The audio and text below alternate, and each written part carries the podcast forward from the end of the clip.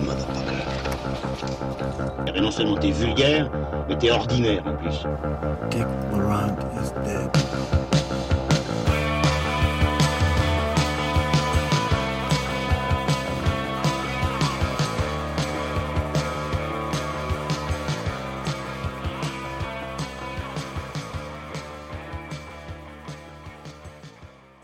Bonjour, bonsoir à tous, bienvenue dans ce nouvel épisode de Transmission, le quatrième déjà.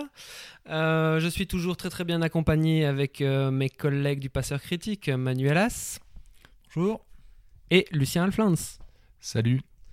Et moi-même, Olivier Grinard, pour vous servir. Donc euh, aujourd'hui, nous allons parler principalement de trois films qui sont euh, The Neon Demon de Nicolas Winding Refn, Du Monde de Dory de Andrew Stanton et aussi de La Tortue Rouge de Michael Dudoc de 8.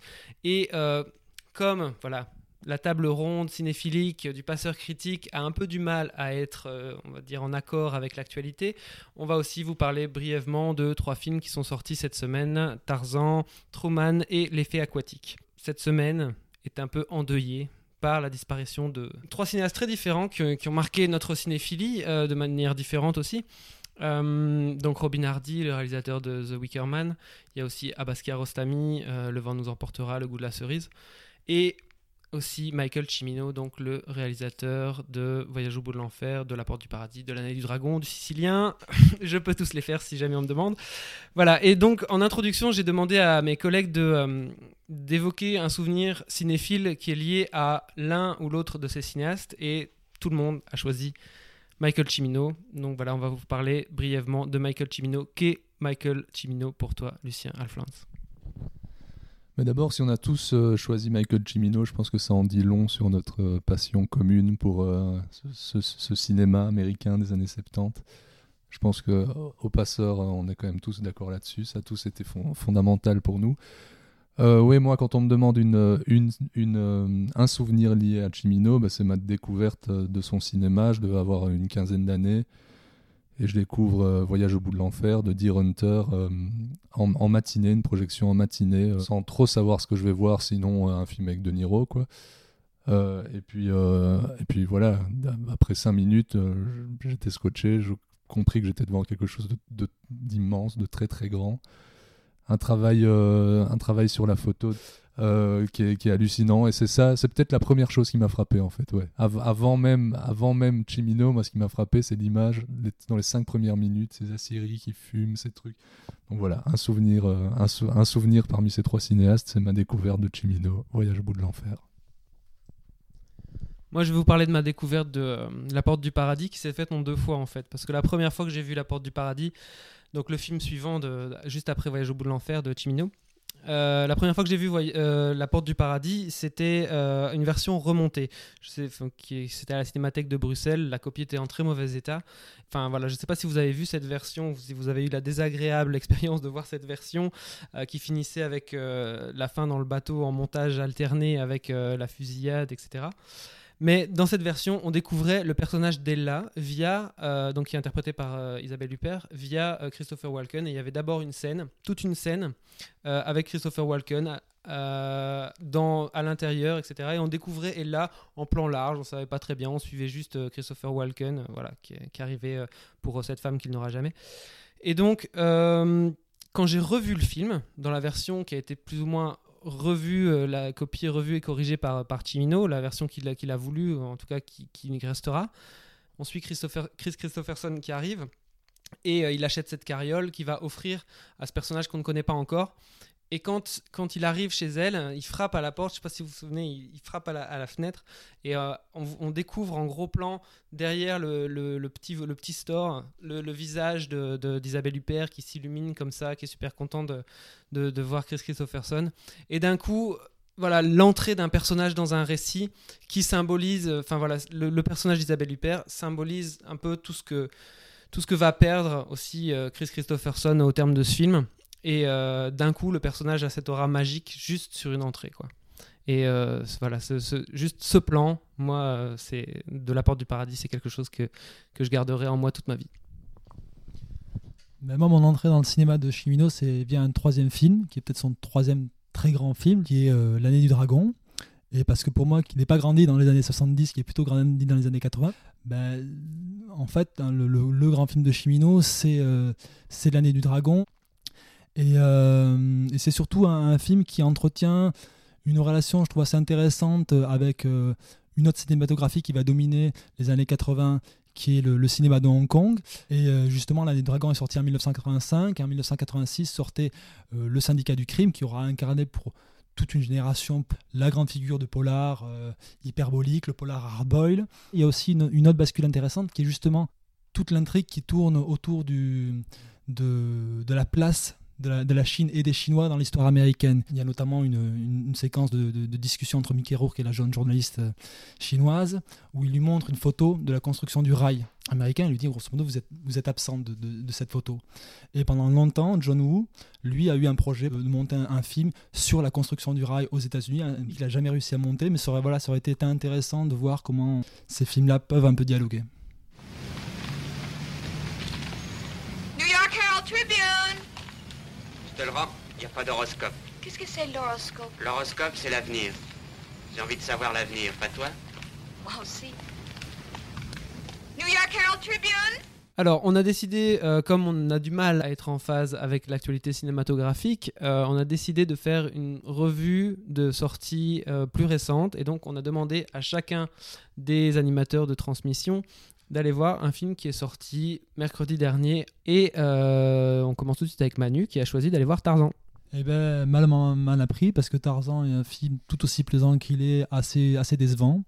Décevant parce qu'il a été confié à David Yates, qui est euh, l'homme à tout faire de, de la Warner, qui a officié sur les quatre derniers Harry Potter et qui fait s'apprête à, à rempiler sur la, nouvelle trilogie. Toute la dimension épique du personnage, les scènes d'action sont traitées de manière extrêmement académique ou selon les mêmes codes qui sont répétés de blockbuster en blockbuster actuellement. On, on bouge la caméra dans tous les sens dès qu'il y a un peu d'action. Grosso modo, on perd tout, tout sentiment d'immersion dedans. Le, petit plus quand même du film, c'est que le, le film assume la, la- parenté très très feuilletonesque de, Tarzan, ce que n'était pas le, le film de Gutson avec euh, Christophe Lambert. Mais après, c'est un film qui, qui ne choisit jamais euh, qu'est-ce qu'il raconte. Il y a toute une intro sur euh, la place euh, du Congo et la place du, notamment de la, Belgique au Congo qui est assez intéressante, avec des personnages qui ont réellement existé, qui sont intégrés dans le récit. Mais le film n'en fait pas grand-chose. Il y avait pourtant un, choix assez intéressant qui a été fait par le studio de confier l'écriture à Craig Brewer, qui le réalisateur de Hustle and Flow et de Black Snake Moon, et qui a aussi signé un, film dont on a parlé sur le passeur, qui était le remake de Footloose, et qui est un réalisateur américain très intéressant. Et euh, on sent que le film esquisse des possibilités, notamment dans, dans- dans une conclusion qui, qui, qui fait sens, mais qui, à mon avis, est une façon de tirer une balle dans le pied pour la suite des, des films. Mais voilà, il, ne traite pas cette relation alors que c'est, ça devrait être le, cœur du film. Ça reste un beau livre d'images, mais euh, les écrits de Edgar Riceborough méritaient largement mieux et on vous conseillera bien plus d'aller revoir John Carter from Mars, qui était une adaptation beaucoup plus habitée de, ces récits-là. Et Tarzan, voilà, c'est pas un film déplaisant, mais euh, c'est un film assez anecdotique. C'est voilà. Quant à Lucien, il a choisi d'aller voir euh, donc l'effet aquatique de Solveig la réalisatrice euh, islando-française qui nous a quittés récemment, qui avait notamment signé Cœur et euh, Lulu Famu. Et moi, j'ai été un peu tard hier soir pour voir l'effet aquatique, séance de 20h30. Et après euh, 10 minutes d'excellente bande-annonce, on a eu un problème de projecteur. Enfin. Le projectionniste a eu un problème de projecteur, je n'ai donc pas pu voir l'effet aquatique. Je, parle donc absolument dans le vide, mais peut-être est-ce tant mieux parce que je n'avais absolument pas envie de voir le film. J'aurais peut-être dû aller voir Truman. Ben oui, parce que moi je suis allé voir donc, j'ai choisi donc d'aller voir Truman, le film de un réalisateur que je ne connaissais point, qui pourtant apparemment a déjà fait 8 longs métrages qui s'appelle Sesque Gay. C'est un film euh, hispano-argentin où il y a notamment euh, cet acteur euh, qui s'appelle Ricardo Darin qu'on a vu dans les films de Fabian Belansky, je ne sais pas si vous vous rappelez, Les Neuf Reines et euh, El. Et aussi Javier Camara, Javier qui euh, jouait notamment dans Parler avec elle de Almodovar. Et euh, voilà, c'est un film qui a eu plein de prix, plein de Goya, etc. Donc, euh, a priori, pourquoi pas. C'est l'histoire d'un type qui habite au Canada et qui va voir un de ses amis euh, à Madrid parce que, en fait, cet ami va mourir. Et en gros, la cousine de ce type lui a demandé d'aller le voir et de le persuader de continuer sa chimio, etc. Mais Ricardo Darin donc ne veut pas continuer la chimio, il veut mourir. Voilà, visuellement, le film est vraiment pas séduisant. Le pitch n'est pas non plus très séduisant.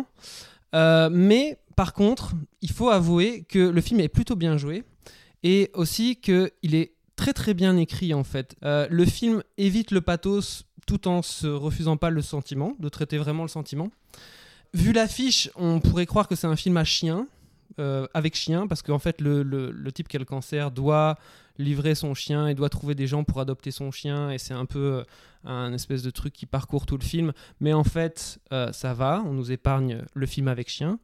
Et je trouve que le film parle très bien de l'amitié masculine, parce que en fait, l'amitié entre garçons au cinéma, c'est souvent des bandes.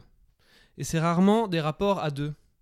Et en fait, dans ce film, je trouve que il, rend quelque chose très très bien, euh, très très bien croqué. Il y a je trouve qu'il y a une espèce de, de pudeur un peu, euh, des fois un peu, un peu extrême entre les garçons, qui fait que finalement on n'ose pas se dire les choses, que on se voit, euh, c'est la première fois depuis 15 ans qu'on se voit et c'est super important et tu vas mourir, mais que finalement, finalement, on se dit rien.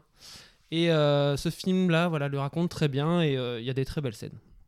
Et on va parler tout de suite d'un film dont nous sommes impatients de parler qui s'appelle The Neon Demon, signé Nicolas Winding Refn. Are we having a party or something?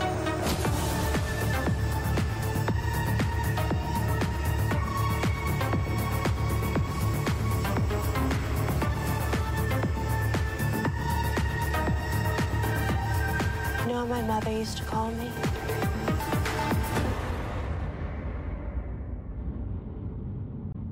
Dangerous. You know how my mother used to call me dangerous.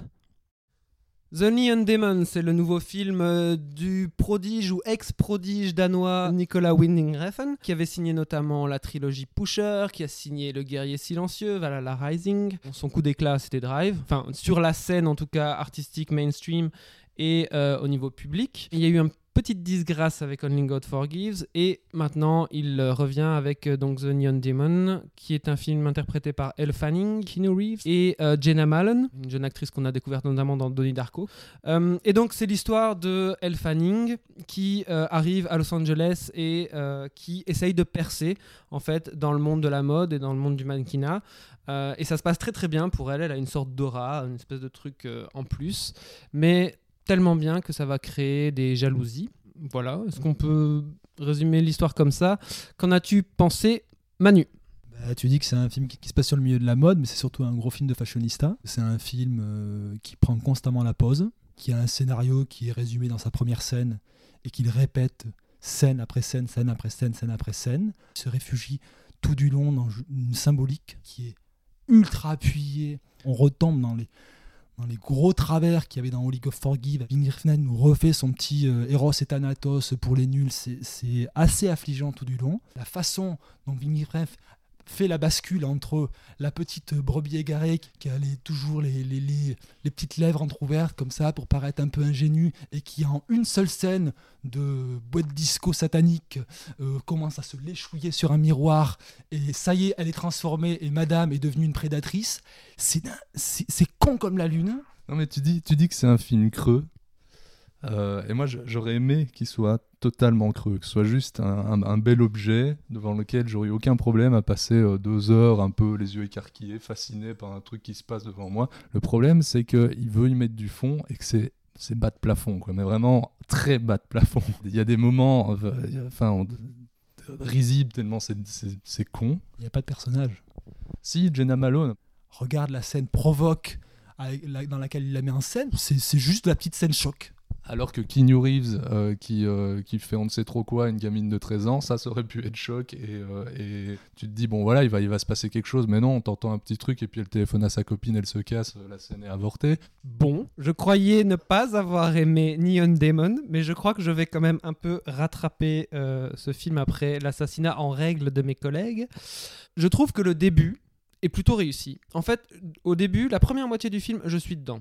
C'est-à-dire, je crois, à ce, je crois à ce personnage, j'ai envie de l'aimer, euh, j'ai envie d'être avec elle. Il y a ce rapport avec le- son presque petit copain, comme ça, qui me plaît. Euh, même le rapport avec Keanu Reeves, la manière dont il arrive, etc. Et moi, je le trouve plutôt bon acteur dans le film.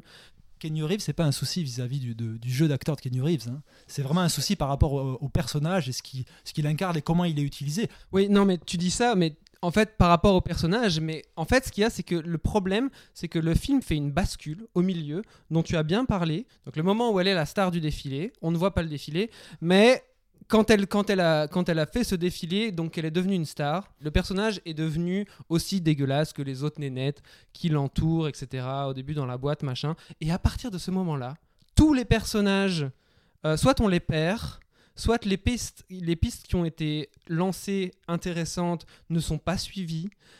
Tout ce qui intéresse Nicolas Winding Refn à partir de ce moment-là, c'est de faire de la scène choc. Donc la scène, comme tu as dit, avec euh, Jenna Malone euh, dans, la morgue, qui est ridicule. Tout ce qui se passe dans, le- dans les dernières 15 minutes du film. Et en fait, il, lance il a lancé des pistes, il a lancé des trucs intéressants. Il, il fait miroiter une espèce de passé un peu mystérieux euh, sur Elle. Ça ne sert à rien. Il ne développe pas. En fait, à partir de la moitié de son film, il décide Ouais, non, je, fais juste des scènes pour me faire plaisir. Et en effet, comme vous avez raison, il est bas de plafond parce que. Enfin, bas du front parce que il va même pas jusqu'au bout. Je suis, assez d'accord euh, avec toi sur le, fait que la, première partie est assez, euh, assez fascinante. Le problème, c'est que à chaque fois que tu reconnectes un peu avec ton esprit, ça, te tue tout ce que tu vois. Ils sont quatre à avoir écrit le film. Comment c'est possible à quatre, à quatre cerveaux qu'il n'y ait pas un moment où, il y en ait un qui se dise Ouais, ok, euh, on déconne, là, il faut, il faut reconnecter, il faut, il faut, essayer, de, faut essayer de garder une histoire, faut essayer de. Et c'est là que je retombe sur ce que je voulais dire. Moi, ça m'aurait plu que le film ne raconte en fait rien, qu'il soit ce qu'il aurait dû être, c'est-à-dire un, un, un- un- bel objet, comme un, comme un défilé, un film comme un défilé, et pas, et pas, euh, et pas un défilé euh, philosophique à la mort moelleux. Le problème, justement, tu dis un bel objet. A priori, Winnie Frame, il essaye de te montrer un petit peu le, le, re- le revers de la médaille, tout ce qui est, euh, qui est sale, tout ce qui est pervers dans, dans ce monde-là. Sauf qu'il aboutit juste à un objet clinquant. Je pense en plus que, pour le coup, il se plante de personnages sur son film. Le personnage, justement, de, de Jenna Malone, qui travaille à la fois à la morgue et, euh, et dans le milieu de la mode, était peut-être le personnage à prendre en compte pour, un- pour investir ce récit. Après, Olivier le disait, au début du film, il y a quelques petites scènes réussies. Pour moi, ça tient à la petite scène d'entretien où elle, euh, elle décroche son contrat, où il y a un petit peu de narration d'un coup, on parle un petit peu du personnage, on n'est pas juste de la symbolique.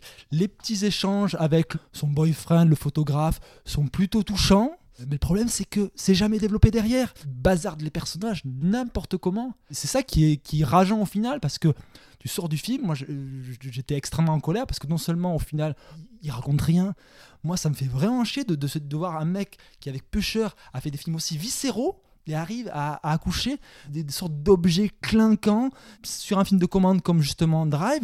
Pour le coup, je trouvais qu'il se- coltinait un scénario et un, très bon bouquin de James Salis où il se posait des questions justement de, de retranscrire le style de Salis dans, par sa mise en scène, le caractère, comment évanescent du personnage.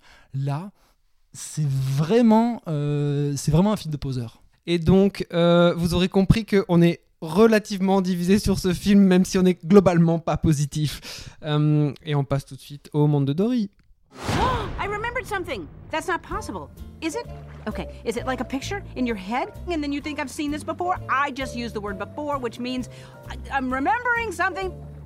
What was I talking about? Somewhere. My family! They're out there somewhere. I have to find them.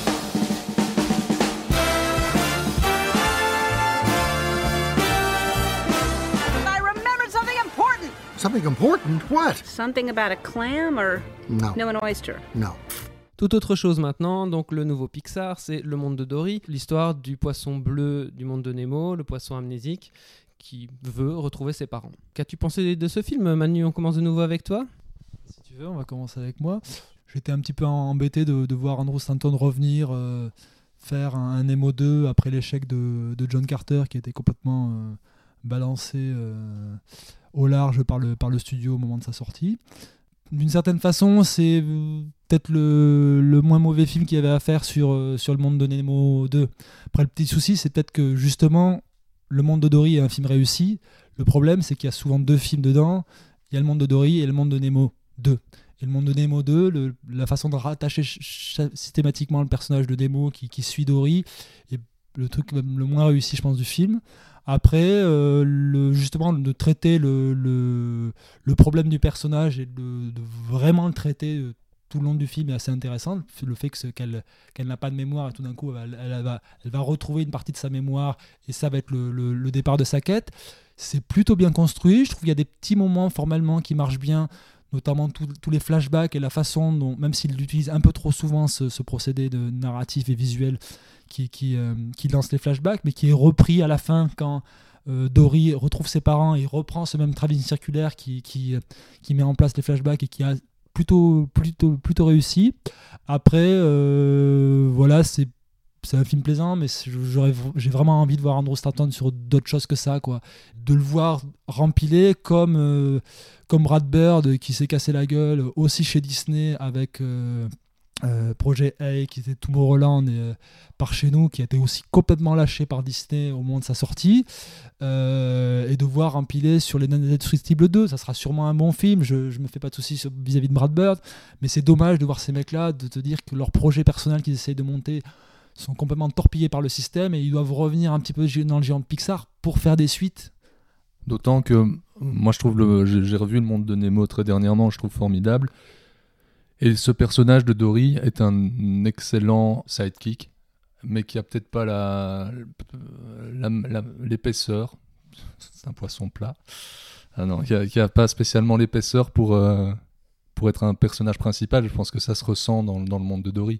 C'est vraiment le même schéma que dans le monde de Nemo. C'est dans le monde de Nemo, c'était le père qui partait, qui traversait l'océan pour retrouver le fils. Là, c'est c'est la fille qui traverse l'océan pour, euh, pour, pour retrouver les parents. Tu parles de deux films, moi je vois quand même tout du long un monde de Nemo 2 correct, pas dégueulasse, mais euh, c'est quand même euh, un 10 bons niveaux en dessous.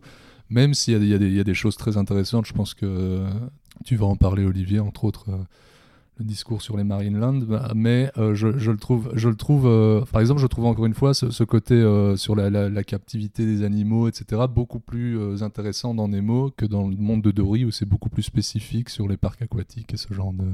Mais c'est quand même pas après, à la différence par exemple d'un dernier Pixar qui était euh, Monster Academy, qui était la suite de Monstres et compagnie, qui était vraiment pour le coup un film assez, complètement raté et qui faisait un peu mal dans, la gueule de la part de Pixar parce que ça ressemblait à un film DreamWorks. Là, il y a quand même la volonté de traiter le problème du personnage et de le développer tout du long du film. On peut trouver ça plus, ou moins réussi, que ça fasse trop écho au, monde de, au mais il y a une volonté de suivre le personnage. Ce que Monstre et compagnie, c'était pour moi la débandade complète à ce niveau-là. C'était juste, euh, on faisait du référentiel, du clin d'œil, tout ce qui était l'apanage de DreamWorks et qui n'était pas ce qu'on avait chez Pixar, qui s'attachait vraiment à construire des personnages, à nous construire des histoires, ce que a complètement abandonné depuis très longtemps euh, DreamWorks de, de- derrière l'épée de, Shrek. Quoi. Ben, moi, j'ai un avis un peu euh, quand même assez opposé au vôtre. Contrairement à vous, j'ai pas bien le monde de Nemo en tête, mais je trouve que l'histoire générale du, monde de Dory est pas très intéressante. Surtout que euh, le principe de faire un film sur un personnage qui est amnésique, il ne traite pas ça. Parce que tout de suite, elle a des, elle a des flashbacks, euh, donc Dory a des flashbacks, et plus elle avance dans le récit, et plus elle va recouvrir la mémoire. Voilà, il y avait un chouette défi narratif qui est ici pas relevé. Et euh, je trouve que l'ensemble du film sur l'émotion, etc., sur l'évolution des, des- des caractères, ça, ça ne m'intéresse pas en fait dans le film. Vraiment, ça m'intéresse pas. Je trouve que tout est, tout est donné, tout est, tout est euh, mâché, déjà vu, euh, et que c'est pas intéressant. Malgré tout, je trouve que le film, dans ses péripéties, est assez amusant. Tout ce qui se passe à la fin euh, avec l'autoroute, c'est très, très bien mis en scène. Il y a, y a un moment, euh, il y a des morceaux de bravoure dans ce film quand, euh, quand il saute de, de jet d'eau en jet d'eau, ou quand on a un plan subjectif de Dory qui, tombe, qui va tomber dans les égouts, etc. Il y a quand même des choses qui sont visuellement assez brillantes, mais Pixar n'invente rien, enfin n'invente plus en fait. Alors qu'il pourrait, parce que je ne sais pas si vous avez vu le court métrage qui est avant, mais alors au niveau euh, photoréalisme, ils ont atteint un, niveau hallucinant quoi. visuellement, euh, bon, ils sont dans une suite, donc ils doivent reprendre le visuel du, du premier film. Mais c'est un peu. Voilà, on est dans des, dans, des, dans des chemins de traverse qui sont. Enfin, non, justement, pas dans des chemins de traverse, dans des chemins vraiment déjà bien balisés, connus. Et c'est un peu dommage, même si euh, voilà, le film euh, est quand même bien rythmé, qu'il y a beaucoup de choses qui sont drôles. Mais le film, globalement, sur, l'ensemble de ce qu'il raconte, ne m'intéresse pas. Mais tu dis que tu n'es pas d'accord avec nous, mais moi je suis absolument d'accord avec toi. Si ce n'est sur le, le fait, je trouve, les, les, comme tu parles de péripéties, ces espèces de scènes d'action, un peu d'aventure, action, comme ça, assez formidables, mais qui s'intègrent beaucoup moins dans le récit que n'était celle de Nemo, où vraiment chaque scène d'action avait une, importance narrative. Euh, là, c'est plus euh, toute la scène finale qui est, brillante, qui est, fun, il n'y a pas d'autre mot, mais elle, enfin, a-t-elle un réel intérêt? Sinon, euh, quand même un personnage que, que j'aimais beaucoup parce que je me, suis beaucoup retrouvé en lui, cette espèce de poule qui est un chouette personnage, je trouve, mais très, très sérieusement. Un personnage qui vole toutes les scènes dans lesquelles il est et euh, qui est vraiment l'idée du film, quoi. Euh, ce personnage donc de poulpe qui euh, est euh, en cavale, euh, qui euh, peut en plus, qui a un pouvoir de caméléon. Je sais pas si ça existe, un poulpe qui fait aussi caméléon.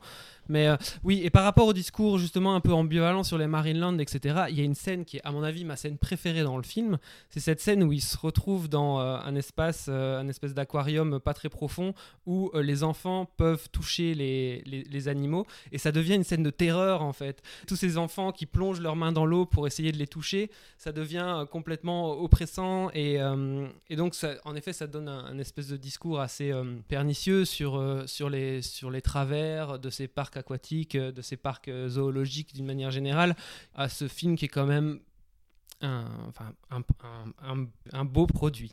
Tu, tu, parles aussi de, cette, séquence assez terrifiante avec les, gamins, mais le film justement, ça beau être un divertissement a priori pour, a priori pour enfants, il suffit de voir quand quand il sort au cinéma, la majorité des, des séances sont, sont, en VF. L'ayant vu en VF, c'est très amusant parce que la voix du Maryland est celle de Claire Chazal. Je souligne juste que dans la version originale, c'est Sigourney Weaver qui fait la voix. C'est quand même un autre cachet que Claire Chazal. C'est vrai que Claire Chazal dans Alien, ça serait un petit peu moyen.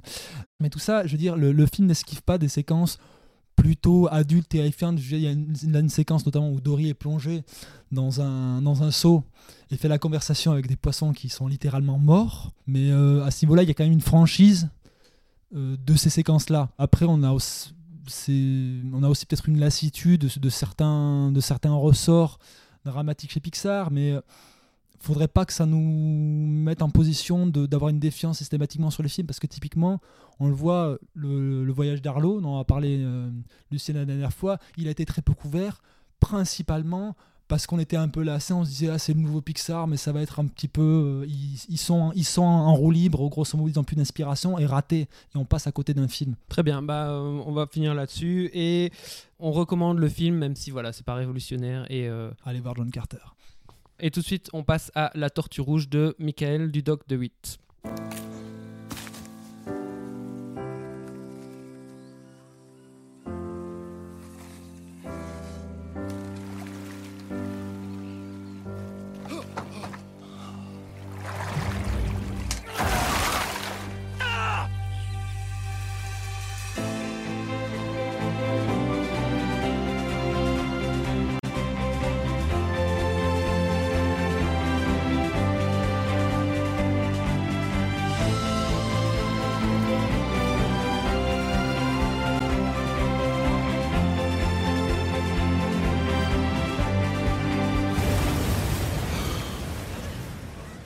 La Tortue Rouge, c'est le premier long métrage de Michael Dudoc de 8, donc euh, un cinéaste d'animation qui a été très remarqué pour ses courts métrages avant, Le Moine et le Poisson, et aussi euh, Père et Fille. Et donc dans ce film qui a été coproduit, euh, je crois que c'est un film qui est belgo-franco-japonais. Et euh, il a été coproduit par les studios Ghibli où Isao Takahata euh, officie en tant que directeur artistique, je crois. Et donc c'est l'histoire d'un naufragé. Le premier plan du film, c'est un type, un type à la mer et il va se retrouver sur une île déserte. À partir de ce moment-là, euh, vont se suivre une série de péripéties qui sont attendues ou pas. Euh, donc il va trouver à manger, euh, faire sa petite vie, essayer de partir de l'île. Et quand il essaiera de partir de l'île, il va rencontrer une tortue rouge. Bah écoutez, je vais peut-être commencer sur La Tortue Rouge. Moi, ce film, même si je l'ai vu un jour de dépression intense, m'a excessivement plu. J'ai trouvé le film vraiment magnifique. Pour le coup, on parlait tout à l'heure euh, du, du Néon Démon, qui était voulait aussi un objet cinématographique, euh, voilà, complet, voilà, très beau, etc. La Tortue Rouge, c'est un vrai objet, une vraie proposition de cinéma. C'est vraiment quelque chose qui se tient du début à la fin, qui est quelque chose de très très épuré, tant au niveau visuel qu'au niveau narratif qu'au niveau purement toutes les choses qu'il met en place, les petites, les, voilà, les protagonistes du film, euh, une bande de crabes, les, les, oiseaux qui sont dans le ciel, euh, il y a vraiment quelque chose vraiment très très maîtrisé, très très bien écrit tout le long du film. Après, au niveau de l'animation aussi, c'est aussi relativement dépouillé. Il n'y a pas beaucoup de choses euh, qui sont sur l'écran. D'ailleurs, les personnages ressemblent à des personnages, des personnages de bande dessinée belge, Ligne Claire. Parfois, on regarde l'écran et il ne filme que le ciel. On voit le grain du papier. C'est comme si on pouvait toucher le grain du papier. Des aquarelles, c'est magnifique. Il y a notamment une séquence qui, à mon avis, va être dans une des plus belles séquences de l'année, qui est la séquence du tsunami. Au début, on a le, ressentiment du danger, le ressentiment de l'inhabituel qui est traité justement juste, juste à travers les couleurs, juste à travers, euh, le fait que les choses ne s'écoulent pas comme le reste euh, du métrage, qui il y a une espèce de, menace qui gronde comme ça et qui finit sur cette, sur cette scène absolument euh, terrifiante du tsunami. Et c'est vraiment un, très très grand moment de cinéma. C'est très beau, très poétique. Voilà, après, peut-être qu'il y a quelque chose qui manque dans le film. Je sais pas quoi. Quand on, quand on me pose la question, je dis voilà, je ne vois pas, je ne vois aucun défaut à ce film, mais euh, voilà, il y a une petite retenue, mais sur laquelle je ne sais pas pointer le doigt. Bah, tu, tu, dis que le film est épuré, euh, que ce soit euh, dans son scénario, dans, dans, son écriture, mais c'est aussi aussi dans son découpage. Ce qui est assez, ce qui est assez beau, c'est quasiment un film qui a quasiment pas du tout recours au gros plan. Quasiment tout est en plan large ou en plan rapproché, mais on est, on est rarement dans, juste une sorte de, gros plan sur l'expressivité des personnages, parce que tout passe par leur rapport avec l'immensité du monde dans lequel il est posé. Ça, à ce niveau-là, la façon dont tout du film il travaille ça, c'est extrêmement beau parce que les personnages sont assez peu expressifs en termes de visage. Et tu, tu, tu, tu l'as bien parlé, ça fait penser à la BD franco-belge, mais c'est vraiment deux petits points noirs, un petit trait pour le nez. On n'est pas dans l'expressivité d'œil ou de dieu qui pourrait s'ouvrir, qui pourrait, à la fois chez Pixar, mais qu'on peut avoir dans l'animation japonaise. Et tout passe dedans. Et pour faire encore peut-être un, un, petit parallèle avec un justement Néon Démon, qui lui use et abuse de symbolique euh, où il n'y a rien derrière. Là, le film s'inscrit clairement dans un récit mythologique où euh, justement on, on, on, voit les choses arriver et on, on essaye de décoder les signes. On n'est pas sûr tout le temps de tout comprendre. C'est grosso modo, ça nous raconte, on va pas, ça pourrait être l'histoire de la vie, hein, l'histoire de la, vie d'un homme, c'est aussi simple que ça. C'est, mais cette façon d'aborder le, le, mythe et justement de pas y plaquer des symboles lourds de sens, mais de laisser au spectateur de faire le travail sur des, des, archétypes, sur des symboles euh, immémoriaux, ça c'est euh, une des grandes réussites du film. Après c'est vrai que, pour le coup, comme tu dis, c'est un film où je, suis, je, reste malgré tout un petit peu à distance.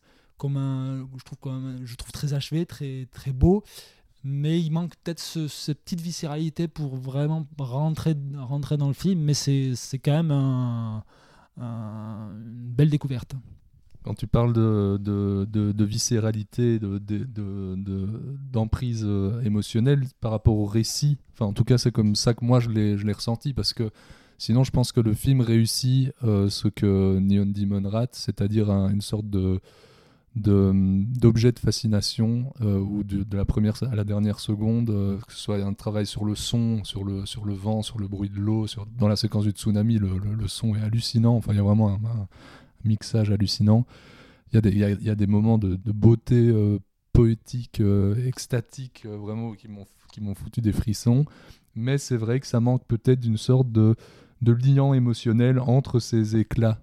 Moi, c'est comme ça que je l'ai ressenti en tout cas. Je je peux pas dire que je me sois ennuyé parce que j'étais fasciné de, tout instant.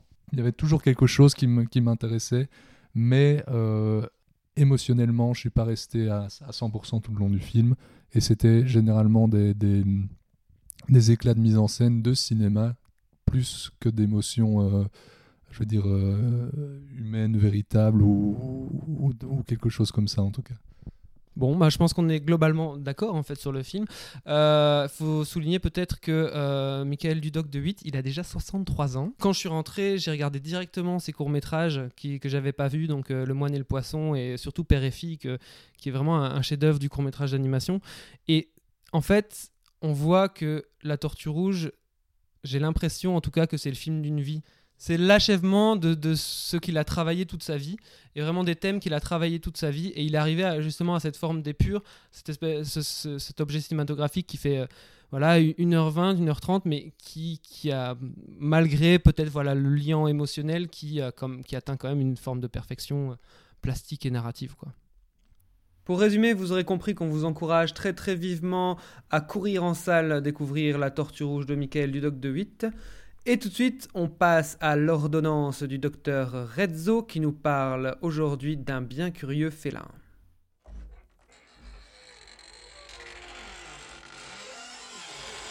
L'ordonnance du docteur Rezzo. Qui achète encore des DVD et des Blu-ray aujourd'hui? Plus grand monde. Il y a les pirates du net, les disques durs qui circulent avec la plupart des films encore à l'affiche, la VOD qui grignote des parts de marché, et puis cette foutue chronologie des médias qui donne aux sorties en salle une priorité abusive. Bref, rares sont ceux qui font encore l'effort de payer pour un objet en chair, en os et en hémoglobine. L'acheteur de DVD et de Blu-ray est devenu, par la force des choses, une espèce rare, une sorte de fétichiste cinéphile. Il assure aimer les artistes qui ont sué sang et eau pour leur offrir un spectacle. Mais ce qu'il veut par-dessus tout, c'est disposer d'un objet qu'il exposera sur ses étagères dédiées à sa passion exclusive. Car le contenant est aussi important que le contenu. Et dans la recherche de l'objet ultime, il fait confiance aux éditeurs de ces précieuses galettes. Dans ce domaine, il y a les maîtres, tous anglophones, comme Criterion ou pour le cinéma bis, Arrow Video. Et en France, eh bien ça ne se bouscule pas au portillon. Alors que les ventes de réédition se chiffrent en milliers d'exemplaires en Angleterre, on ne peut qu'en espérer quelques centaines chez nous. Dans ce domaine sinistré, il n'y a donc pas de gros bénéfices à se faire. Les acteurs se nomment Carlotta, Potemkin ou Wildside. Et puis, il a les passionnés, fous de giallo et de cinéma bis. Dit Ecstasy au film, ou Artus par exemple, et puis le chat qui fume. Arrêtons-nous sur ce dernier, car le Félidé sort ses griffes depuis quelques mois sous forme de Blu-ray aux qualités indéniables. Il y a quelques mois, le chat a sorti l'artillerie lourde avec une réédition du Venin de la peur, un giallo d'excellente tenue de Lucio Fulci, sorti en 1971.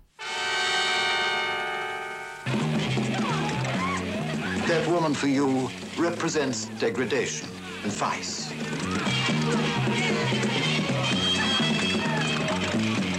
Joe, please.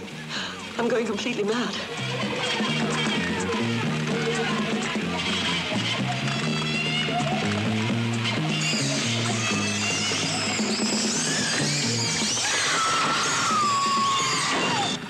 Une jolie fille perturbée, un meurtre inexpliqué, une bonne dose d'érotisme et quelques scènes gore. Tout y est. Et pour emballer tout ça, notre éditeur a vu les choses en grand. Des bonus en pagaille, des interviews de spécialistes et même d'Anita Strindberg, une des belles actrices du film. Le master est impeccable et on a même droit à un livret qui reproduit les affiches et les photos promotionnelles de l'époque. Du grand art en somme, qui fait de cette réédition ce qu'il y a de plus définitif en la matière, au point de rendre jaloux les spécialistes anglophones. Et en cette année 2016, le rythme de travail du gros matou s'est accéléré. Deux rééditions Blu-ray sont particulièrement jouissives. On commence par La Nuit des Diables de Giorgio Ferroni, auteur par ailleurs du magnifique Moulin des Supplices. Sorti en 72, le film est peut-être l'ultime sursaut du genre gothique italien. Et quel sursaut, car si l'histoire se traîne un peu, la photographie et les acteurs font de cette énième adaptation d'une œuvrette de Tolstoï un spectacle tant hypnotisant que suffocant. Et enfin, autre perle plus qu'indispensable, Exorcisme tragique de Romano Scavolini. Après un prologue sublime, cette pellicule nous offre une succession fascinante de scènes, tant de tristes débauches que de décors fantastiques où évoluent des acteurs aussi géniaux et inquiétants que furent Luigi Pistilli et Ivan Rassimov.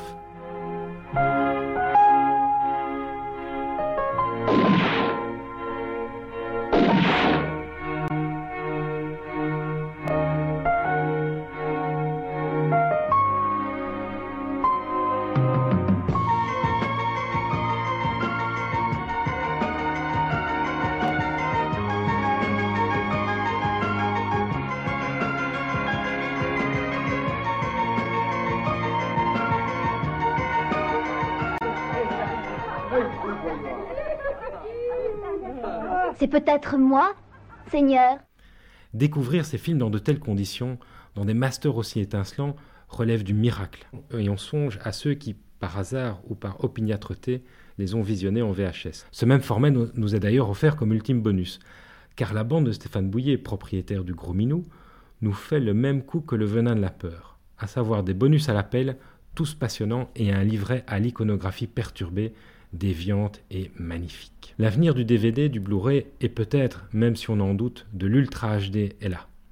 Dans la réédition généreuse et définitive de pellicules mythiques de la grande et de la petite histoire du cinéma, à exposer dans nos vitrines personnelles. Le chat qui fume a compris que ses clients ne sont pas des pigeons, mais des fétichistes obsessionnels en quête de qualité ultime.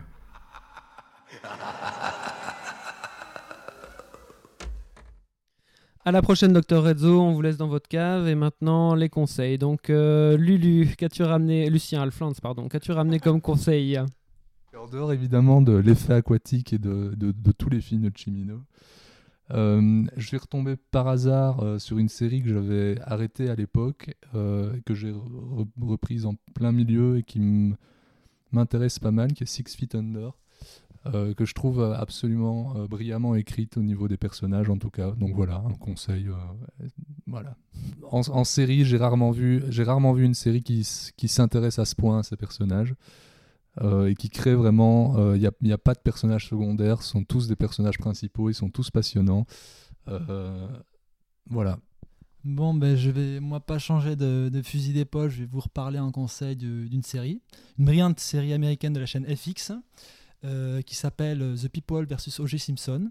C'est en fait une, série qui est produite par Ryan Murphy, qui a fait auparavant la série Nick Tubb, mais qui aussi fait pour euh, FX la série American Horror, Story, qui, est aussi assez intéressante.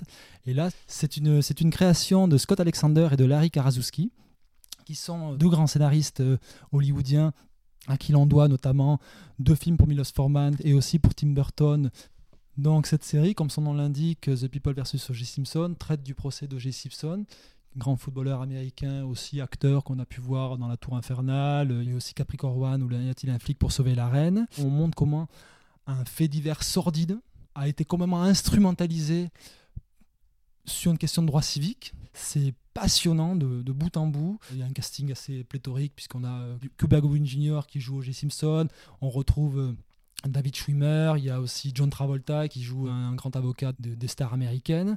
C'est passionnant. Il y a toute une réflexion aussi sur, le, sur la, célébrité. Voilà, c'est vraiment une série à découvrir que je vous conseille euh, très vivement. Merci.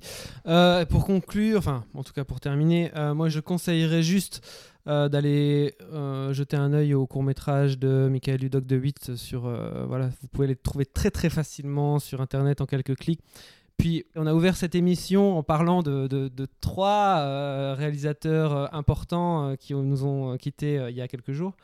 J'encourage tout le monde bien sûr à aller jeter un œil à The Wicker Man pour ceux qui ne l'ont pas vu, donc le grand film de Robin Hardy qui raconte l'histoire d'un enquêteur anglais qui se rend sur une île euh, qui est euh, gouvernée par une espèce de euh, secte païenne. Et puis aussi, bien sûr, Kiarostami, donc Close Up, un des grands coups d'éclat d'Abbas Kiarostami du début de sa carrière, en tout cas des années 90, un peu après Où est la maison de mon ami, que je vous encourage aussi à voir, où le personnage de Close Up se fait passer pour le grand réalisateur iranien Moshen Makhmalbaf et s'invite dans une famille en leur promettant qu'ils vont bientôt euh, devenir les acteurs et leur maison euh, le théâtre d'un film qu'ils préparent. Voilà, euh, c'est vraiment un film fascinant que je vous invite à revoir ou à redécouvrir. J'imagine qu'il va bientôt ressortir en DVD ou en Blu-ray. Voilà, donc on finit juste sur Abbas Kiarostami. Et on vous d'ici quelques semaines. Passez un bel été et à très bientôt.